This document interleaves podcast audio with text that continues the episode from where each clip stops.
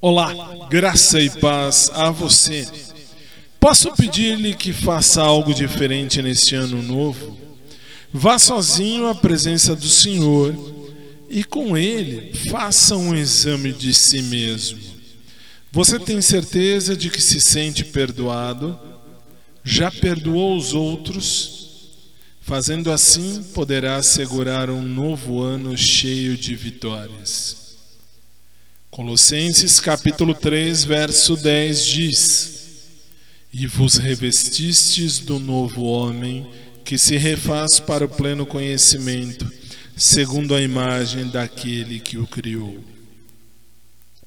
Senhor Jesus, no início desse novo ano, nós te pedimos que nos deis um novo começo, que nos limpes de nossos pecados com teu sangue precioso que purifiques o nosso coração de todo tipo de amargura para com os outros.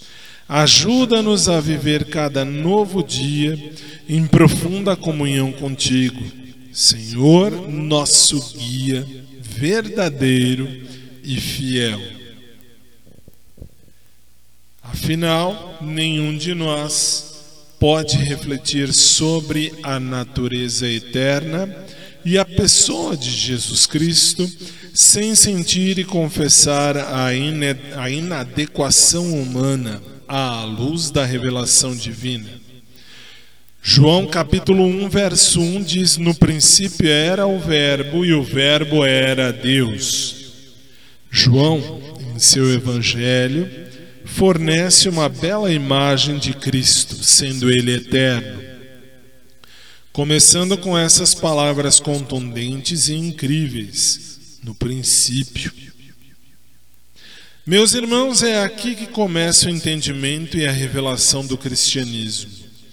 Muitos outros fizeram variadas alegações, mas somente nosso Cristo é o Cristo de Deus.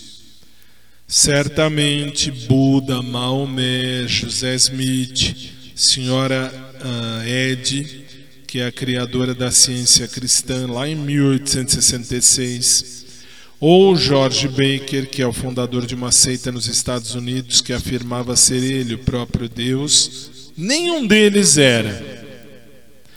Todos esses e incontáveis outros seres humanos como eles tiveram um início, mas também tiveram um fim. Que incrível diferença! Nossa vida cristã começa com o eterno Filho de Deus. Ele é o nosso Senhor Jesus Cristo, o Verbo que estava com o Pai no princípio, o Verbo que era Deus e o Verbo que é Deus. Ele é o único que nos pode garantir, como diz João 14,6: Ninguém vem ao Pai senão por mim. Amado Pai Celestial, ajuda-nos a viver todos os dias como um humilde e grato Filho de Deus eterno.